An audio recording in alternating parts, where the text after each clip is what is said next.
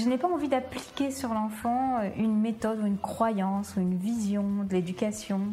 Ce qui m'intéresse, c'est comment nourrir les besoins de l'enfant. Tout le monde remarque que les élèves qui refusent d'apprendre à l'école apprennent plein de choses en dehors de l'école. Pour moi, c'est vraiment une attitude de l'adulte, un regard vis-à-vis de l'enfance qui change. Pour moi, l'école de la vie, c'est l'école des rêves, c'est l'école qui permet de réaliser ses rêves. Bienvenue sur le podcast Innovation en éducation. Je m'appelle Julien Perron, je suis à l'initiative du Festival pour l'école de la vie et du Congrès Innovation en éducation à Paris et à Montpellier. Voilà maintenant plus de 8 ans que je mets beaucoup d'énergie autour de l'éducation, convaincu que tout part de là. À travers ce podcast, vous allez découvrir de nombreux professionnels qui se mobilisent pour accompagner les parents, les enfants et les enseignants.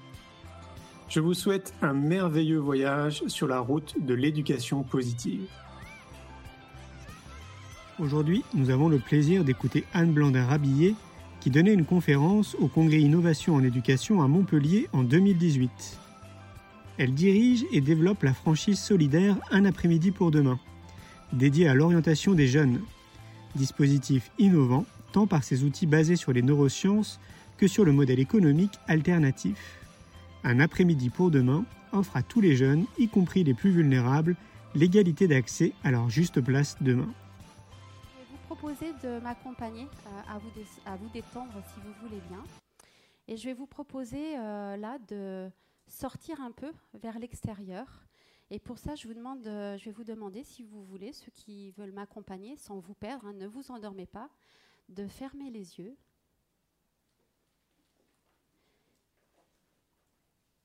Et d'imaginer que vous êtes installé sur une terrasse, donnant sur un jardin, et vous sentez les premiers rayons du soleil, ce qui annonce une journée chaude d'été, le ciel est bleu, limpide. Vous profitez de cette fraîcheur. La lumière est encore douce et colore la nature qui de nuances de vert, de contrastes de couleurs, de jolies perspectives. Juste le bruit d'un vol d'abeilles tournant autour d'un fond de jus d'orange dans un verre que les enfants ont laissé. Elle se pose sur le bord du pot de confiture, peut-être sur quelques miettes de pain ou de croissant. C'est un petit déjeuner de matin d'été. Et pourtant, c'est pas un matin comme les autres. C'est le matin de la rentrée celui où les enfants ont suffisamment grandi pour partir au collège ou au lycée sans qu'ils aient envie que vous les accompagniez. Et pourtant, ce matin-là, vous l'avez préparé avec eux. D'abord parce que la veille, il a fallu laver la robe qui n'était pas, prévue, parce qu'il faut la mettre le jour de la rentrée. Ou que vous voyez euh, votre fils partir avec les baskets complètement destroy, et vous vous dites franchement, il aurait pu prendre celle qu'on a achetée. Et puis en même temps, vous êtes nostalgique. Nostalgique de tous les autres matins de rentrée. Et en même temps, vous êtes plein d'espoir et plein d'envie pour cette nouvelle année de les voir s'épanouir. Alors ce matin-là, si vous revenez un peu avec moi maintenant, ce matin-là, je l'ai vraiment vécu. Et c'était un matin particulier parce que tous les matins, j'étais contente de retrouver quelqu'un. J'étais contente de retrouver Adèle, Adèle, c'est une jeune adolescente qui prend le bus juste en face de la maison. Et je la vois tous les matins, comme ça, prendre le bus. Et je savais que ce matin-là, j'allais la retrouver. Et elle est avec Zineb, sa copine en général, et Samy, son frère. Et j'allais la retrouver. Et ce matin-là, euh, forcément, je les observe un peu comment ils sont. Et puis, euh, bah, Adèle, elle vit un peu euh, au gré de ses envies. Hein. Parfois, c'est des jupes, parfois des jeans, des Doc Martens, des baskets. Elle se cherche, Adèle. Et ce matin-là, en fait, ce n'était pas un matin comme les autres. Parce que alors, que j'étais en train de ranger la table du, petit déjeuner, qu'il y avait les ados de l'autre côté, il y avait aussi la radio. Et quand j'écoutais la radio, j'entendais ça. Ce que vous voyez là. La courbe des statistiques, les statistiques de réussite scolaire, les statistiques de l'éducation. la France, cinquième puissance mondiale économique, mais 26e pays sur 54 en termes d'éducation. J'entendais qu'on était les champions de la reproduction des inégalités. Hein, pour 20% des enfants, l'origine sociale joue sur les résultats que nous avions 9% de décrocheurs. Et moi, quand j'entendais ça, ça me mettait en colère. Ça me mettait en colère parce que j'avais pas du tout, du tout, du tout envie que ces enfants-là, ces jeunes, ces jeunes-là, qui sont peut-être vos enfants, vos élèves, peut-être vous jeunes, soient résumés juste à un point sur une courbe de statistiques. J'avais plutôt envie de donner, de transmettre à Adèle, Zineb et Samy du pouvoir qu'ils soient libres de pouvoir. D'autant plus que Adèle, Zineb et Samy, ils vivent dans un pays où ils ont une chance inouïe. C'est quel que soit son âge, quelle que soit sa condition, on peut aller à l'école, on peut apprendre. Et vous savez qu'apprendre, c'est aussi une des clés de notre liberté. Et ça, c'est une véritable chance. Alors j'avais vraiment envie que Adèle, Zineb et Samy soient en capacité de pouvoir. Alors pas le pouvoir qu'on peut avoir sur les gens, pas le pouvoir qu'on peut avoir sur les choses. Ça, il est facile à avoir ce pouvoir. En fait, si je me définis par rapport euh, à mon dernier téléphone high-tech ou si je me définis par rapport euh, à mon sac à main ou à ma paire de converse ou si euh, je me définis par rapport à mon statut social, mon métier, mon nombre d'amis sur Facebook, le jour où je les perds, parce qu'il y a un accident de la vie, parce que je suis licenciée économique, parce que je fais un burn-out, parce que je divorce, parce que euh, je n'ai pas le concours qui me permet de rentrer dans la bonne école, parce que je ne peux pas faire ce que je veux, je ne suis plus rien. Je ne dis pas qu'il faut renoncer à ça. Hein. Les philosophes y avaient déjà pensé dans l'Antiquité. Sur euh, un des frontons euh, des temples, il y a d'inscrit rien de trop, mais il y a aussi inscrit Connais-toi toi-même de Socrate. En fait, j'ai pas envie de laisser les dictats des statistiques de l'éducation, euh, ceux de la réussite sociale et économique, décider de l'orientation de nos enfants. J'ai envie qu'ils puissent se connaître eux-mêmes pour pouvoir faire des choix éclairés. Et c'est un peu le leitmotiv et l'ambition d'un après-midi pour demain, c'est vraiment accompagner les jeunes à savoir qui ils sont, à trouver cette puissance intérieure, cette boussole intérieure pour faire des choix éclairés. En fait, qu'ils soient en mesure de découvrir euh, leur potentiel, leur motivation, ce qui les fait vibrer, savoir aussi euh, qu'ils ont tous un talent, tous dans leur manière de faire, et Karine nous en a un peu parlé tout à l'heure, on a tous dans notre manière de faire et d'agir des scénarios gagnants. Encore faut-il aller les identifier. On a des scénarios perdants, et c'est normal, on n'est pas des Superman, on a des scénarios perdants aussi. Et c'est bien de connaître ses limites. C'est pas la peine d'aller se fourvoyer dans des métiers où on va utiliser nos limites parce qu'en termes d'adaptabilité, on va s'adapter, on va s'adapter, on peut apprendre, hein, on a tous appris.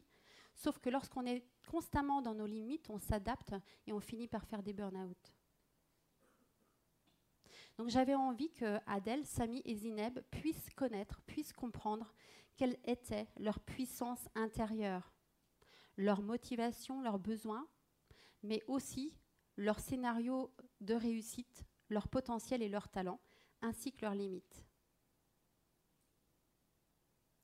Pourquoi c'est aussi important de connaître ça? Parce qu'on l'a dit tout à l'heure, le monde va vite.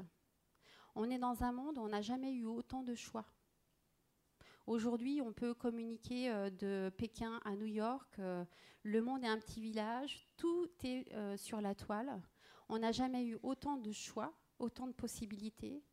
Mais en fin de compte, je pense qu'on n'a jamais autant été perdu. On ne s'est jamais autant posé de questions et à chaque chose, à chaque décision, en fait, on nous demande de faire un choix.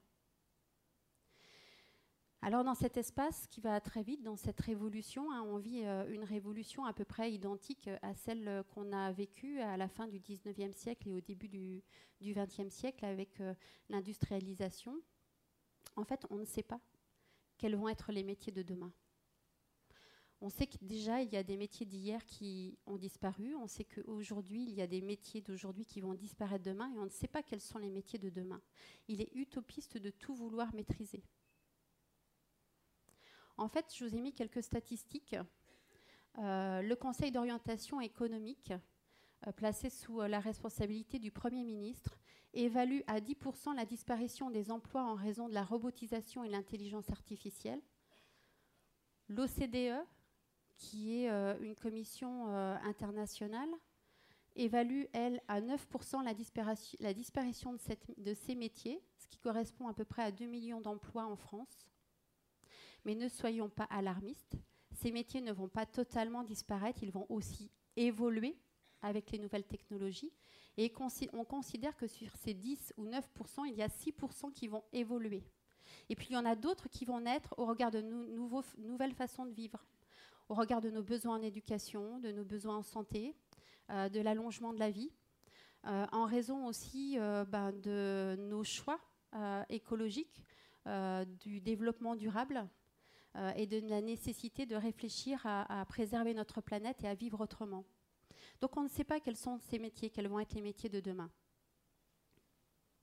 Par contre, dans ce monde-là qui évolue, ce qu'on peut connaître le plus, ce qu'on peut approcher le plus, si on ne peut pas maîtriser l'environnement, c'est se maîtriser, c'est maîtriser soi, c'est s'approcher le plus possible, savoir comment on fonctionne. Et ce qui fera la réussite de nos enfants, de Sami Zineb, euh, et Adèle, c'est leur adaptabilité. C'est leur capacité de faire un choix professionnel aujourd'hui qui leur convient maintenant, mais aussi de posséder cette boussole pour faire un autre choix demain. Des choix professionnels dans un environnement qu'on ne connaît pas encore. Ça, pour nous, c'est faire le pari de l'orientation durable. Parce que plus on se connaît, plus on peut faire des choix éclairés et moins on subit notre environnement. Et puis dans cet environnement où on a le choix, on a beaucoup de choix, eh bien, il y a pourtant d'autres éléments qui nous enchaînent, pas uniquement ceux de notre environnement euh, euh, social. Il y a aussi ceux de notre environnement personnel très très proche. Il y a euh, les croyances, on en a parlé. Je ne suis pas capable, je ne serai pas capable, t'es pas capable. Il y a ce qu'on se transmet de génération en génération. Ça, c'est pas pour nous. Non mais ça va pas. On va pas oser faire ça. Il y a aussi ce qui relève de nous, parents, avec toutes nos bonnes intentions, la pression aussi qu'on peut mettre à la réussite, ou ce qu'on met chacun derrière la réussite. Il y a aussi euh, les représentations sociales de nos, communautés dans lesquelles on vit. Ça, c'est pas un métier pour les garçons, c'est pas un métier pour les filles. Non, mais tu peux, faire mieux que ça. Ça, je l'entends énormément quand j'anime des ateliers. Non, mais tu peux faire mieux que ça quand même. On va pas gâcher, tu as un bac S avec mention. Et puis, il y a les plafonds de verre qu'on se met. Et puis il y a aussi les copains et les copines. À l'ère d'Internet euh, et des réseaux sociaux, il ne faudrait pas sortir du groupe, on ne sait jamais si on se retrouvait tout seul. Alors forcément, quand on a des envies, qu'on est influencé par euh, tout ce que nous véhiculent euh, les médias, lorsqu'on est influencé par tout ce que je viens de dire, qui sont dans notre cercle beaucoup plus proche, et qu'on ne peut pas ou qu'on ne sait pas ou qu'on n'ose pas dire ce qu'on veut faire, eh bien on, fait, on fait autre chose. C'est l'orientation par défaut. Et l'orientation par défaut, ça donne ça. Ça donne l'impuissance apprise. On en a parlé tout à l'heure. Et je pense que Eric Gaspard, qui viendra peut-être cet après-midi, va vous en reparler aussi d'une autre façon, parce qu'à tous les trois, c'est un peu notre leitmotiv. C'est comment est-ce qu'on va faire en sorte de casser l'ordre établi ou de sortir de l'ordre établi sans faire de révolution. Je ne crois pas aux révolutions. Une révolution, c'est juste un tour sur soi Hein. la révolution de la planète, c'est juste un tour sur soi. On revient au même endroit et on recommence. On a l'impression de faire des choses différentes, mais en fin de compte, on ne fait pas de choses différentes. On préfère l'évolution. Donc l'impuissance apprise, c'est une théorie de Martin Seligman qui remonte à 1975. On est en 2018, plus de 40 ans, et on parle encore d'impuissance acquise, alors que lui l'avait mis vraiment en lumière dès 1975. Je vous lis la définition de l'impuissance acquise. C'est un sentiment d'impuissance permanent et général qui résulte d'un vécu. Ce sentiment est provoqué par le fait d'être plongé de façon durable et répétée dans des situations où l'individu ne peut pas agir, auxquelles il ne peut échapper. Il en résulte une attitude résignée ou, passive. Cette impuissance est apprise car elle se généralise même aux classes de situations dans, dans lesquelles le sujet aurait pu être efficace. C'est-à-dire qu'à un moment donné, même si on peut, on n'ose même plus y aller. On est résigné, comme nous disait Karine. Et cette résignation, on l'apprend en fait euh, à, nos enfants. Euh, hier, Charlotte nous parlait euh, en termes de parentalité positive quand on crie pour demander quelque chose. En fait, ce qu'on apprend, c'est pas l'acte qu'on demande, c'est en fait de répondre à une forme de soumission. On ne sait pas pourquoi on fait les choses, mais ben, on les fait parce qu'il faut les faire.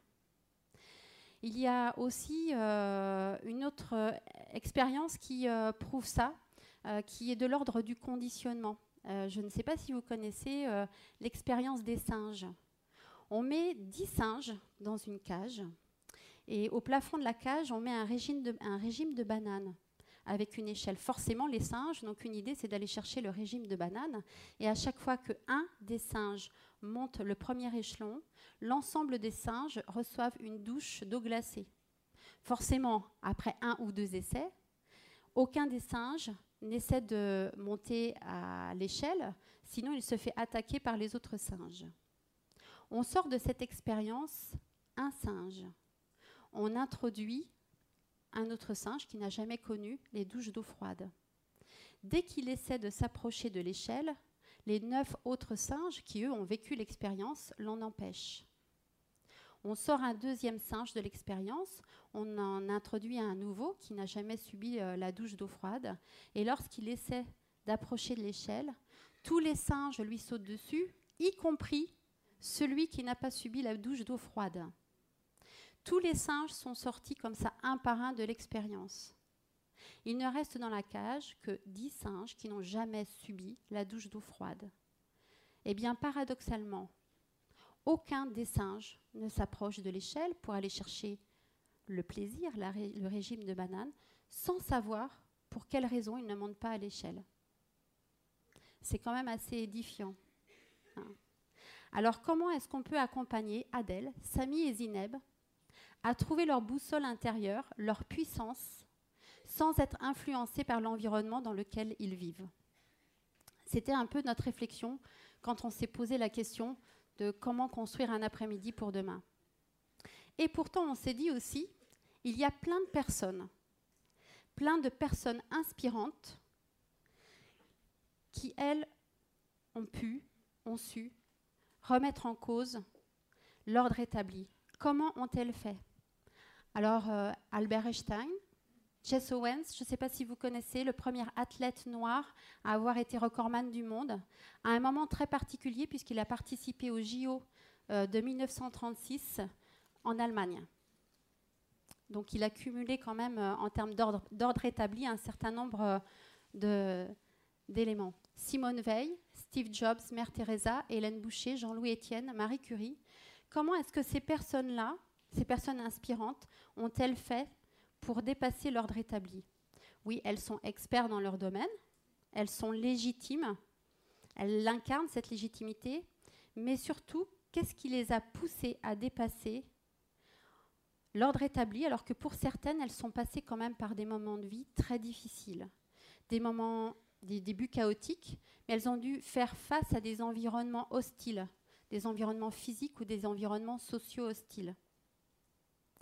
Peut-être qu'à l'intérieur, qu'elles ont ressenti, c'était cette forme de puissance, cette forme de motivation, le fait qu'elles pouvaient se dépasser parce que c'était un juste pour elles, qu'elles ont utilisé leurs compétences mais qu'elles ont su aussi identifier leurs limites, parce que dans des milieux hostiles, c'est important de connaître sa limite pour rester en vie. C'était trois facteurs importants. C'est ce qui a fait que ces personnes ont pu dépasser l'ordre établi parce que c'était d'abord juste pour eux, juste aligné pour eux. Et il y avait quelque chose de supérieur qui les, poussait à le faire. Alors elles ont sûrement eu peur, Superman a aussi peur. Et c'est important parce que la peur, ça nous permet d'identifier aussi nos limites. Mais c'est beaucoup plus facile de regarder ces peurs en face lorsqu'on a confiance en soi. C'est beaucoup plus facile de regarder nos limites et nos peurs quand dans l'autre main, on sait sur quoi on peut compter. Parce que quand on a confiance, on peut aller chercher la ressource qui nous manque. Et quand on a cette confiance, ça s'appelle le leadership, le leadership et c'est unique en chacun. Ce sont encore une fois nos motivations et nos potentiels. Alors on n'a pas besoin d'être euh, des super-héros du quotidien pour euh, des super-héros du quotidien pour avoir ce leadership ou pour avoir cette puissance intérieure. Vous connaissez tous des héros du quotidien. Vous avez euh, le boulanger qui a euh, son magasin devant lequel on fait la queue parce qu'il fait des super, des super croissants et c'est vraiment là qu'on souhaite aller les chercher. Vous avez tous rencontré dans votre vie un enseignant, un prof qui vous a fait grandir, qui vous a rendu grand. Vous avez peut-être rencontré aussi des médecins, des infirmières, qui, au-delà d'un diagnostic, ont pu voir en vous des humains, des personnes, ont pris le temps de vous écouter. Vous avez peut-être rencontré des restaurateurs ou des cuisiniers qui sont capables de parler pendant des heures des saveurs, des goûts, de pourquoi ils mélangent ça avec ça et vous donnent envie de goûter à leur plat. Eh bien, c'est ça la puissance. C'est pas plus difficile que ça. C'est vraiment savoir pourquoi on est fait et en quoi ce pourquoi on est fait va nous permettre d'être épanouis.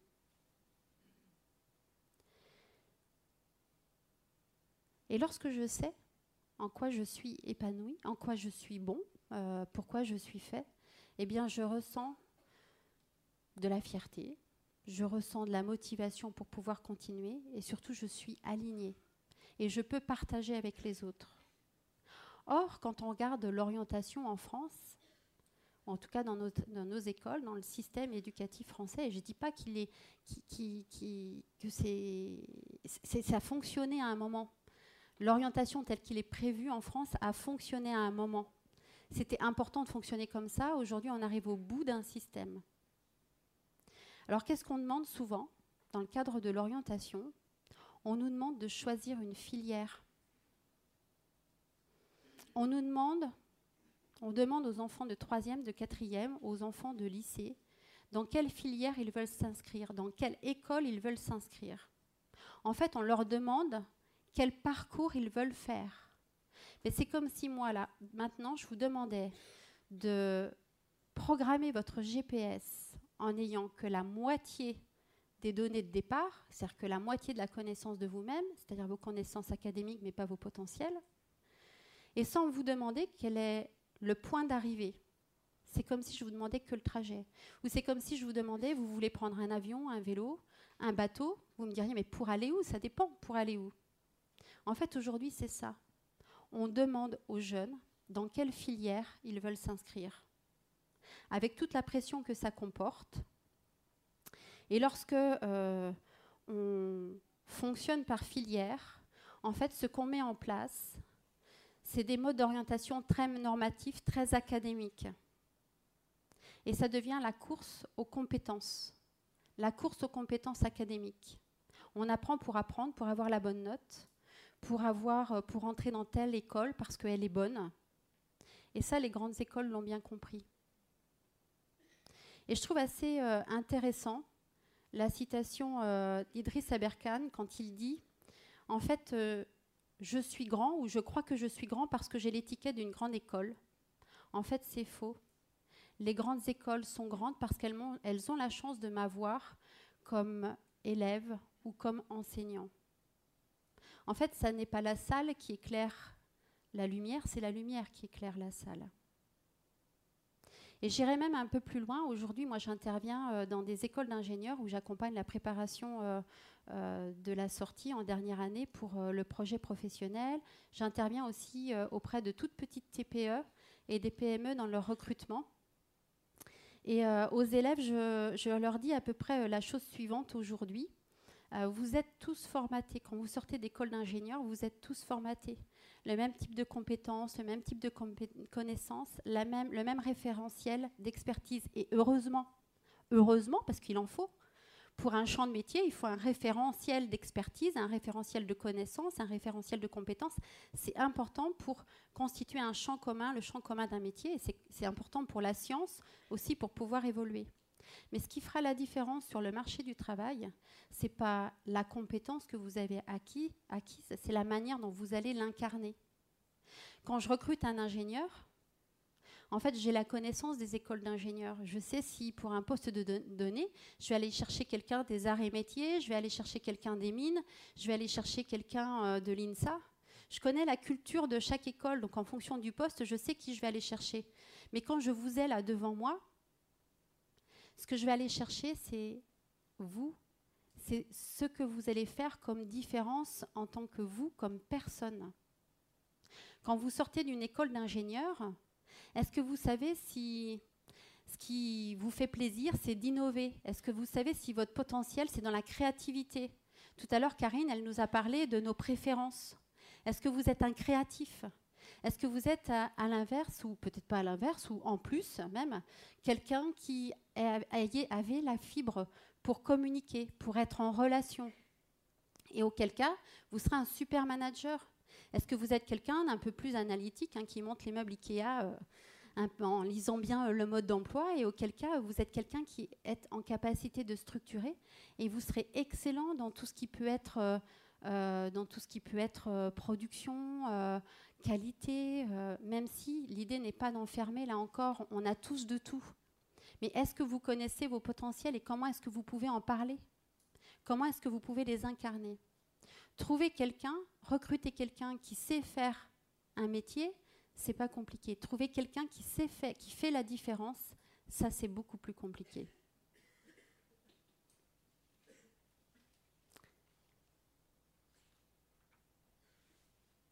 Alors pourquoi c'est si important d'avoir euh, des gens qui font la différence? C'est parce que demain, et même aujourd'hui, on a déjà à faire face à des grands bouleversements. On a à faire face à des grands défis de société. Alors, je ne sais pas s'il faut faire euh, un bac pro, je ne sais pas s'il faut faire un bac général, je ne sais pas s'il faut faire de l'apprentissage, je ne sais pas s'il faut passer par l'IUT, par les grandes écoles, je ne sais pas s'il faut passer par des écoles alternatives, je ne sais pas s'il faut être fonctionnaire, s'il euh, faut travailler dans une start-up, dans une PME. Il n'y a pas de bonne ou mauvaise orientation, il y a juste l'orientation qui correspond à chacun. Parce que qu'est-ce qui se passe quand euh, on prend une orientation un peu formatée? Il se passe euh, la chose suivante on fait son orientation, on y arrive, c'est un peu, ben voilà, on y va parce que on se dit qu'on a été bon en maths, donc euh, on va faire un bac comme ça, ou on se dit qu'on est bon en français, donc on va faire un bac comme ça, et puis après on va arriver à une orientation. Et puis on n'aura pas forcément toujours très confiance en soi. Et quand on n'a pas confiance en soi, qu'est-ce qui se passe? En fait, on reste entre soi, les bleus avec les bleus, les jaunes avec les jaunes. Et puis peut-être que parmi les bleus, il y en a un qui a un peu plus de lead et qui va prendre euh, la tête. Et peut-être que parmi les bleus, il y a quelqu'un qui va avoir un peu plus de lead et qui va prendre euh, la tête. Et puis, euh, eh bien, ça sera une bataille d'experts entre les bleus et les jaunes. Et il y a un camp qui va disparaître. Et plus on fait la même chose, plus ça produit la même chose. Par contre, si les bleus et les jaunes savent exactement pourquoi ils font les choses, en quoi ils sont motivés pour les faire, en quoi ils ont le potentiel, mais en quoi ils ont aussi des limites, et qu'ils peuvent aller chercher chez les jaunes la complémentarité, alors ça va donner quoi? Ça va donner de l'innovation. Ça va donner du vert. Il y aura du vert un peu plus bleu, du vert un peu plus jaune, il y aura du vert vert très vert, et il y aura des bleus et il y aura toujours des jaunes.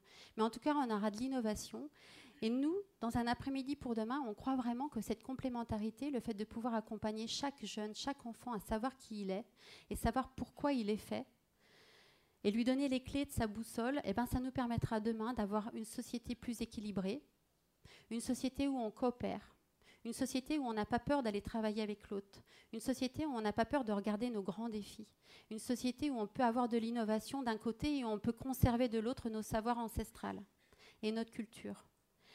Et c'est pour ça qu'est né un après-midi pour demain. Alors un après-midi pour demain, on s'est dit aussi quels sont les outils qu'on peut avoir à notre disposition pour euh, accompagner ces jeunes.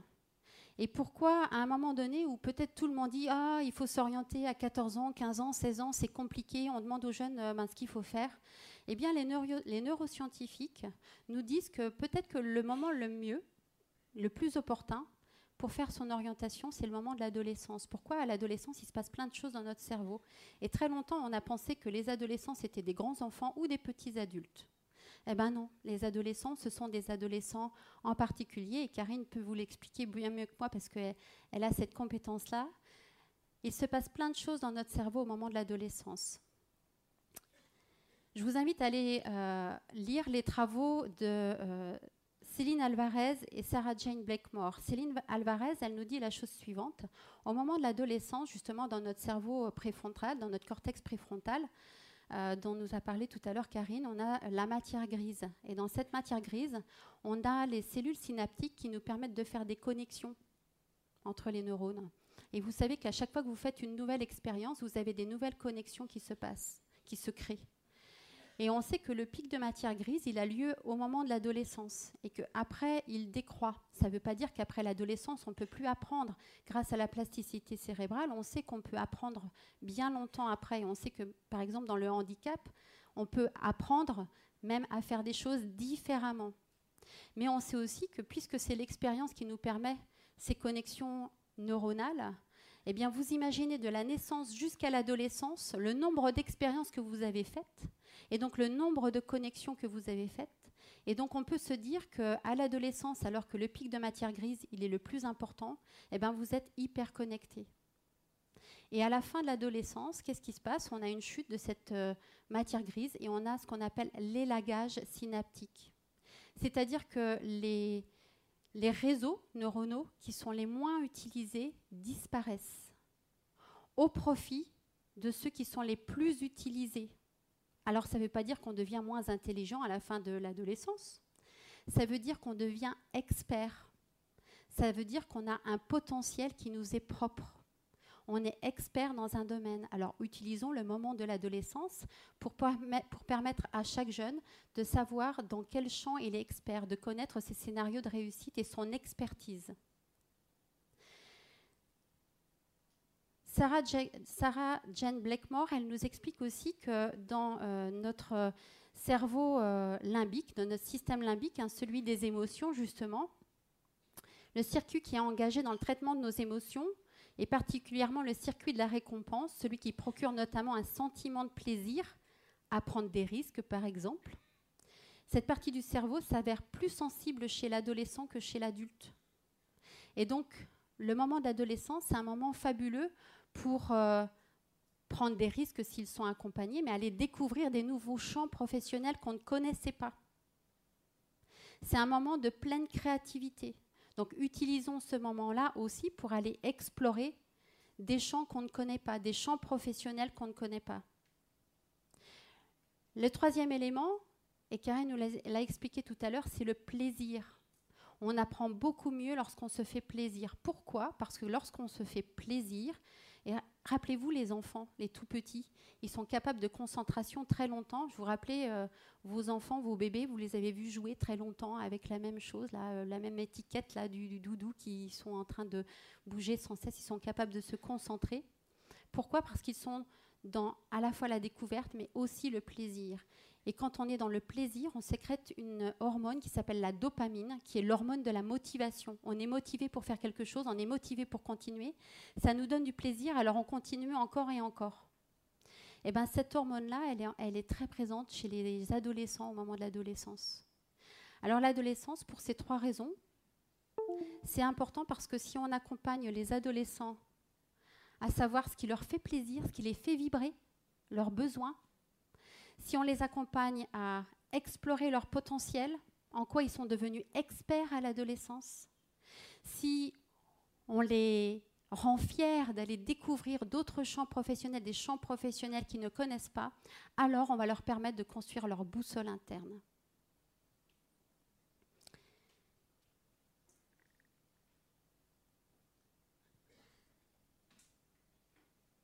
Ça ne fonctionne plus.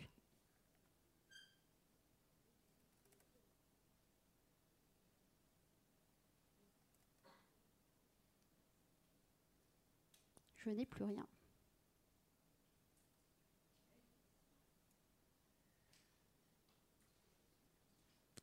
Je vais juste, euh, si quelqu'un veut venir m'aider avec le PC, et puis moi continuer en live, hein, je vais m'adapter. Euh, c'est parce que j'ai juste un petit film à vous montrer, donc j'aimerais vous montrer le petit film.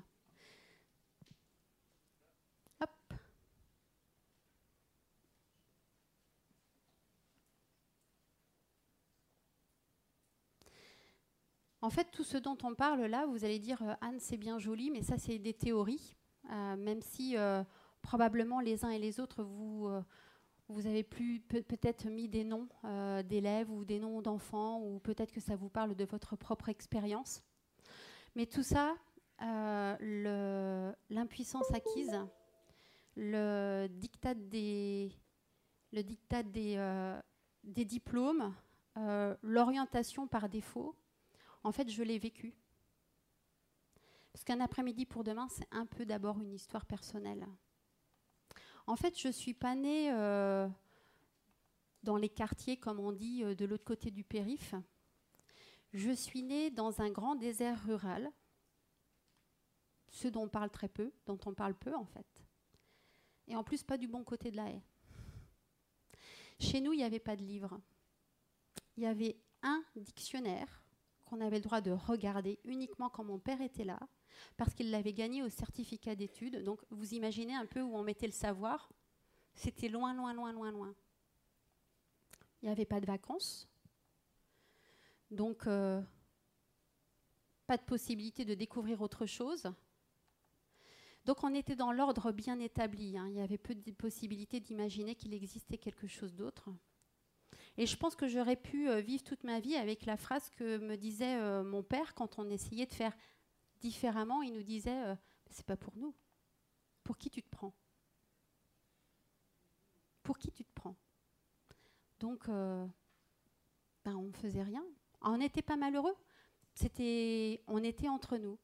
Ça commence à être un peu plus compliqué avec l'école quand on se rend compte qu'on est différent des autres hein, et qu'on fait partie des 20%. Des 20% pour qui euh, ben, l'origine sociale, euh, ça a une répercussion sur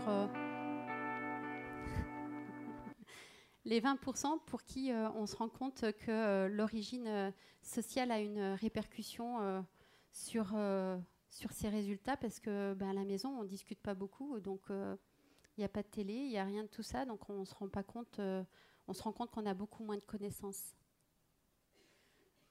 Beaucoup moins de connaissances que les autres. Et puis, un jour, il y a des rendez-vous de la vie.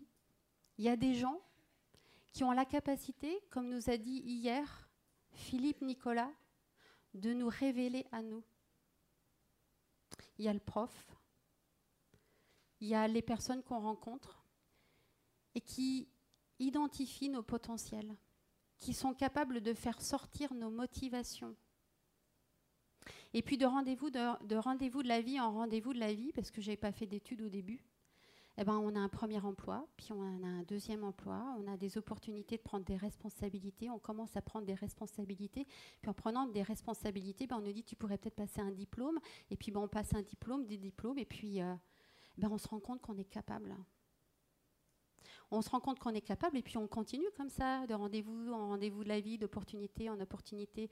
Puis on se retrouve euh, à diriger un grand groupe de santé après être passé par euh, enseignante spécialisée, euh, avoir fait des choses à l'étranger. On se retrouve à diriger un grand groupe de santé avec plein de salariés. Et puis on se dit tout d'un coup, qu'est-ce que je fais là? C'est pas moi. C'est plus moi en fait, euh, je me suis éloignée, j'ai perdu ma motivation et aujourd'hui, je pars au boulot. Euh, j'ai pas envie d'aller au boulot. Et j'ai plus envie de faire ça. Et qu'est-ce que j'ai envie de faire? Et là, je suis revenue sur tous mes rendez-vous de la vie. Qu'est-ce qu'ils avaient en commun? Qu'est-ce qu'à chaque fois ils m'ont donné envie de faire? Et ce dont je me suis aperçue, c'est que ce que j'avais envie de faire, ça c'est mon histoire. Et on a chacun ses propres leviers de motivation. C'était de faire bouger les lignes de la société. C'était de pouvoir, et j'avais ce potentiel-là, développer des modèles, développer des réponses à des problématiques sociales ou des problématiques de santé qui répondaient à des besoins de population qui n'avaient pas de réponse, en créant des modèles innovants et en accompagnant les, gens à avoir la réponse adaptée.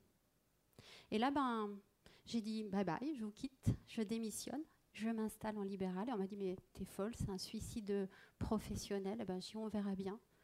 Pourquoi? Parce que j'étais capable de dépasser cet ordre établi, parce qu'à l'intérieur de moi, il y avait un truc qui me poussait, qui faisait que de toute façon, je ne pouvais pas rester où j'étais, et que j'avais besoin, ça me poussait, c'était plus fort. Alors, ben, j'ai créé à ce moment-là Zest Développement, qui a été le premier cabinet de coaching, il y a quatre ans, où j'ai accompagné euh, des professionnels dans leur repositionnement professionnel. Donc, j'ai beaucoup aimé votre question, madame, sur la question euh, des profils et en entreprise, qu'est-ce qu'on en fait Et pourquoi on a chacun notre place aussi en entreprise donc accompagner des professionnels à leur repositionnement, des organisations aussi euh, dans leur organisation pour vraiment faire grandir les professionnels. Et puis surtout les jeunes, parce que je me disais que les jeunes, c'est nos futures graines de citoyens de demain. Et que si on commence par eux, si on commence par leur donner la chance de savoir qui ils sont, de trouver leur boussole, eh ben on aura une société plus équilibrée parce qu'ils auront confiance en eux, ils sauront pourquoi ils font les choses, ils n'auront pas peur de collaborer et d'innover.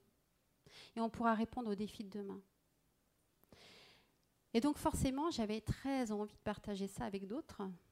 Et donc euh, bah, j'ai créé la franchise solidaire un après-midi pour demain avec cette méthode-là, avec uniquement des outils issus des neurosciences. Et comme il y a quelque chose aussi qui est très fort, qui est l'accès pour tous à ce genre de, de service, je ne voulais pas que ces bilans d'orientation qui sont basés sur les neurosciences et qui permettent à chacun de trouver sa boussole, soit juste pour une élite, juste pour des parents qui ont un savoir, une éducation et qui savent où vous existez et qui sont capables de venir taper à votre porte, ni juste pour les gens qui ont la capacité de se l'offrir. Donc en fait, on a créé un modèle économique circulaire qui permet de venir abonder un fonds solidaire, qui permet à des jeunes dont les parents n'ont pas la capacité financière ou qui sont un peu extraordinaires, des jeunes qui n'ont pas eu euh, la chance du début de la vie, de pouvoir, euh, de pouvoir euh, bénéficier gratuitement de ces bilans d'orientation. Donc ce sont des jeunes soit qui ont une problématique socio-économique, et c'est le coefficient CAF qui fait foi, soit des jeunes en situation de handicap. Et cette année, on a un gros travail, on fait un travail avec les Asperger, les autistes, parce que c'est un des champs des handicaps où aujourd'hui en France, euh, en fait, on a le moins de réponses. Ou en tout cas, on n'a pas moins de réponses, mais on a mis en place le moins de, réponses que pour les autres situations de handicap. Et puis les jeunes primo arrivants, ceux qui sont éduqués mais qui ne connaissent pas la langue française et qui ne connaissent pas euh, le système éducatif français. Donc on, a mis en place ce fonds solidaire euh, qui permet à ces jeunes de pouvoir bénéficier aussi d'un accompagnement. Donc on est tout jeune et on débute. Et comment ça se passe euh, les ateliers un après-midi pour demain? On n'est pas magique, hein. on a juste suivi ce que nous disaient les neurosciences.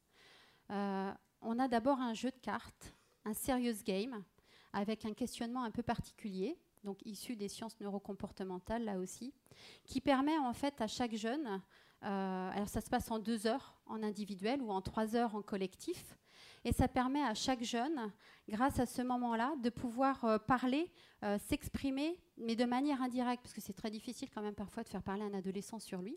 Donc avec ce jeu-là, ce serious game, eh ben, on arrive à rentrer dans des process internes très très rapidement et aller euh, chercher la molécule là, de la motivation, là, la dopamine, celle qui fait qu'on peut ressortir nos besoins et ce qui nous fait vibrer dans la vie. Et puis on a une autre étape où on va chercher, euh, grâce à un questionnaire euh, basé sur les sciences neurocomportementales, euh, là où on a nos potentiels, là où ils sont experts. Et une fois qu'on connaît leurs besoins, leurs motivations, une fois qu'on connaît leur scénario de réussite, eh bien on va chercher avec eux les champs professionnels dans lesquels ils pourront s'épanouir. Et une fois, uniquement une fois qu'on a le point d'arrivée, eh bien, à ce moment-là, on commence à dresser le parcours scolaire qui va leur permettre d'arriver là où ils veulent aller. Et ils repartent avec un livret qui est complètement personnalisé, leur boussole, qui va leur permettre ensuite d'échanger avec leurs parents et avec nous. Donc c'est ça un après-midi pour demain. Aujourd'hui, on est une trentaine euh, euh, sur, euh, sur, répartis sur, sur, toute la France. et, et eh bien, on a envie de faire bouger les lignes. On a envie d'avancer. Et je pensais que le petit film allait fonctionner parce qu'on avait prévu des témoignages. Donc il arrive. On a prévu des témoignages parce que c'est les jeunes qui en parlent le mieux, ainsi que les parents. Donc je vais leur laisser la parole.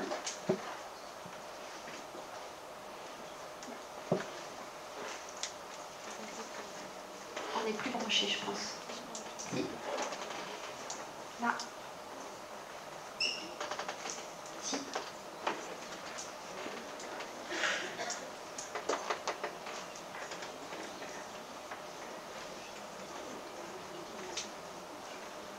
Alors en attendant, ce que, ce, dont, que je voulais vous proposer après le film, alors on va faire un peu de changement, parce que de toute façon on a fait des changements entre l'après-midi, le matin, le PowerPoint qui fonctionne plus, donc on est dans l'adaptabilité la plus totale. J'avais envie, si vous avez envie, vous aussi, de contribuer pour les jeunes, euh, à transmettre quelque chose, euh, parce que je crois que c'est vraiment euh, les futurs citoyens de demain.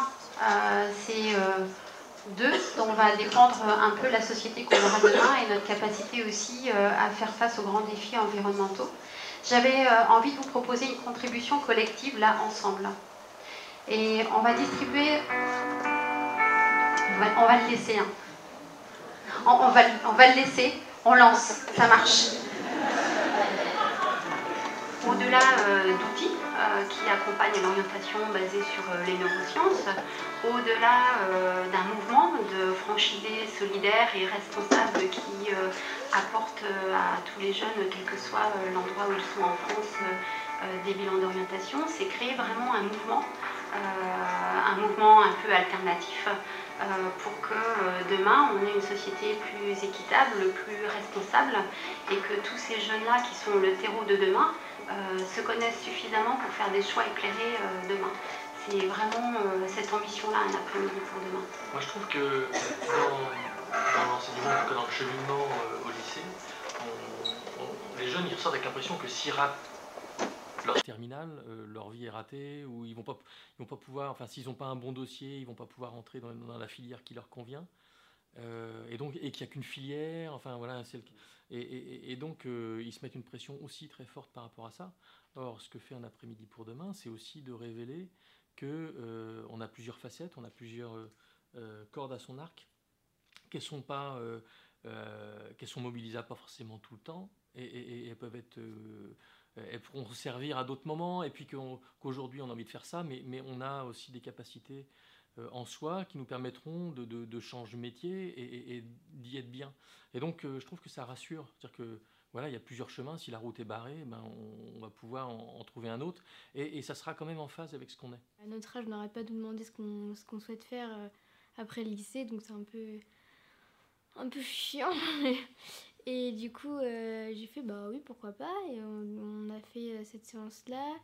Et c'est vrai que je m'attendais pas du tout, euh, du tout, du tout à que ce soit quelque chose comme ça. C'est une approche qui est vraiment différente des autres approches que par exemple les conseillers d'orientation au lycée elles ont. Et on, a, on a eu du coup bah, des cartes qu'elles nous avaient mis, qu'on devait choisir. Donc c'était super sympa parce que ça a appris à. Ça nous a permis de nous connaître et de savoir de savoir euh, euh, les choses dont on a besoin dans un travail ou quelque chose comme ça, pour qu'on s'y plaise. Et euh, bah, c'est vrai que ça m'a beaucoup aidé à, m'orienter, quoi, à me connaître mieux. Bah, J'avais déjà des ressentis. Je me suis dit, ah, c'est pas mal, ça, ça me plaît. Quand on regarde par exemple des documentaires à la télé, ah oui, c'est bien ce qu'ils font.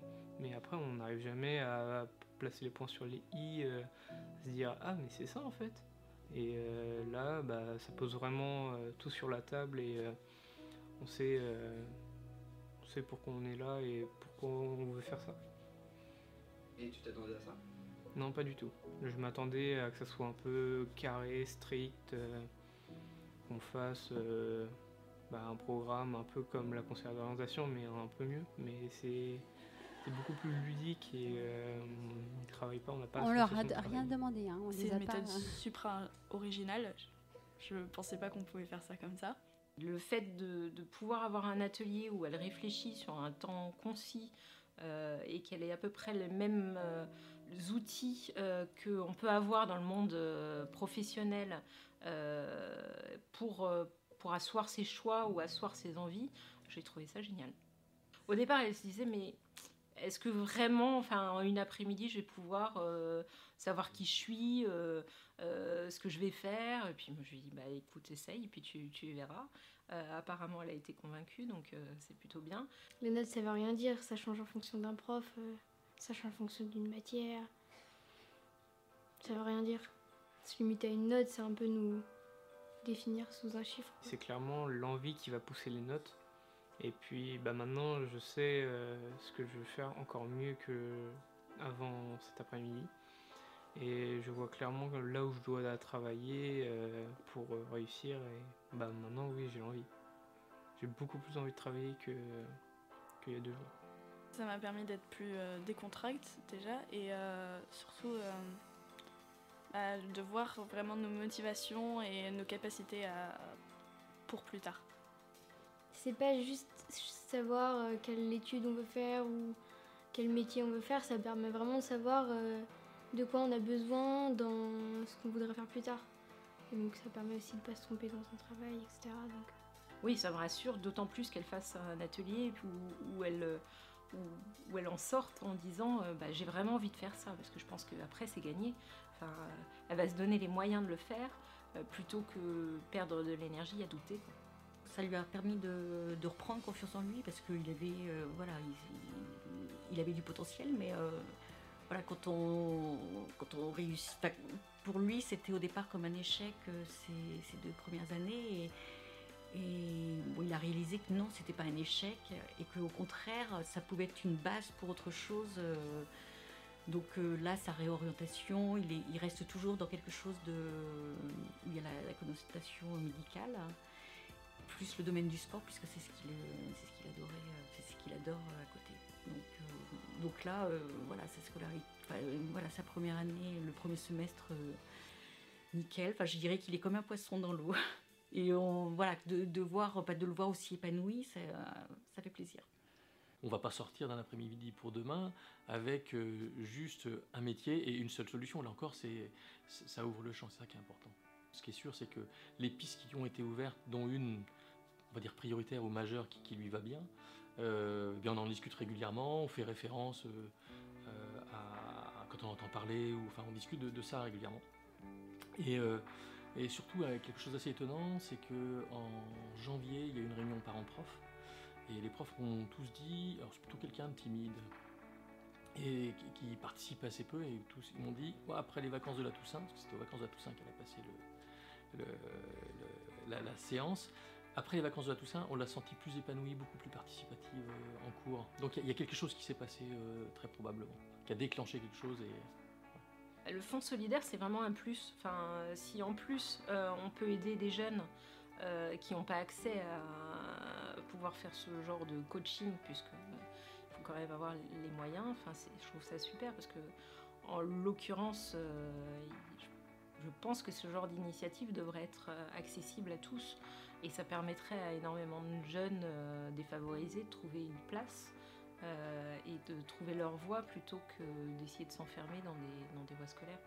Donc, je trouve cette initiative super belle et, et vraiment importante. Responsable utile. Connais-toi toi-même. Enrichissante, oui. Mieux se connaître. Ça ouvre le champ des possibles.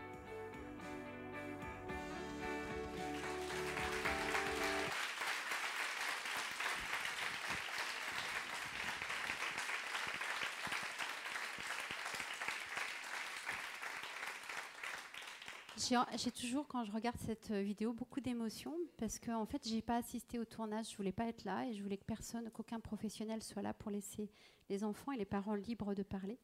C'est toujours beaucoup d'émotions parce qu'en fait, c'est eux qui sont ambassadeurs et c'est eux qui savent ce dont, ce dont ils ont besoin. Donc euh, ça, c'est super. Et j'ai vraiment, enfin, je, vous invite à, à, ce qu'on contribue collectivement là, ici, aujourd'hui, à leur transmettre un message à ces jeunes. Donc on va faire passer des petits post-it. Je vous propose d'écrire la phrase que vous avez envie de transmettre à un jeune, un jeune imaginaire ou peut-être un jeune que vous connaissez. Vous pouvez mettre au, dos votre nom, votre prénom, une adresse email pour qu'on puisse rester en contact ou pas d'adresse email si vous voulez pas qu'on soit en contact. Et nous, on va euh, éditer un petit jeu de cartes. Et à l'issue de chaque atelier, les enfants pourront, les jeunes, pourront tirer une carte. Et ce sera un message de l'un de vous, là, aujourd'hui, que vous leur transmettrez pour demain. Et on s'engage à faire en sorte que ce jeu de cartes, lorsqu'on l'aura édité, soit, disponible aussi sur notre site web et donc vous pourrez, euh, vous pourrez en bénéficier. Mais j'avais vraiment envie qu'on coopère aussi, nous, entre nous, parce que vous avez chacun quelque chose à transmettre hein, et que ce soit vraiment une contribution collective. Merci.